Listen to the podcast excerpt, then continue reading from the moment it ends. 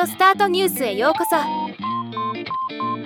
この番組はロボットスタートによる音声広告やポッドキャストなど音声業界の最新情報をお伝えする番組です。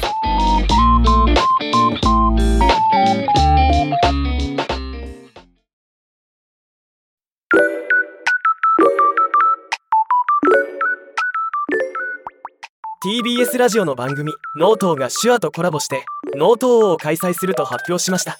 どんな企画なのか見ていきましょう。脳盗は毎週日曜日午後23時30分から放送中の可処分時間猫クソラジオを歌う番組。今回人の可処分時間を盗むことに特化した新たな企画を実施するというもの。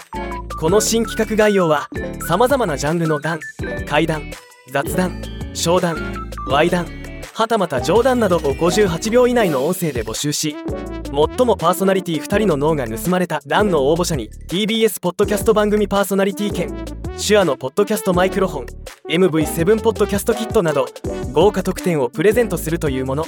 応募期間は4月20日まで。興味のある方はぜひ応募。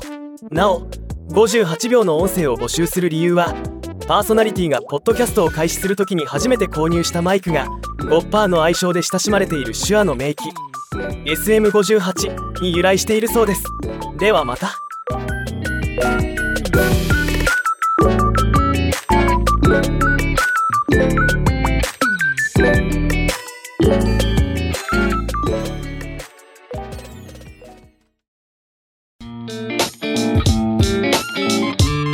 今回のニュースは以上です。